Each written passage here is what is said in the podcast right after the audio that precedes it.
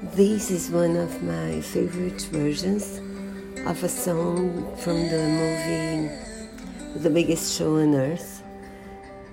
And it talks about big dreams and a different future, inviting someone to share this future with you. And I do like this version, so I'll leave it.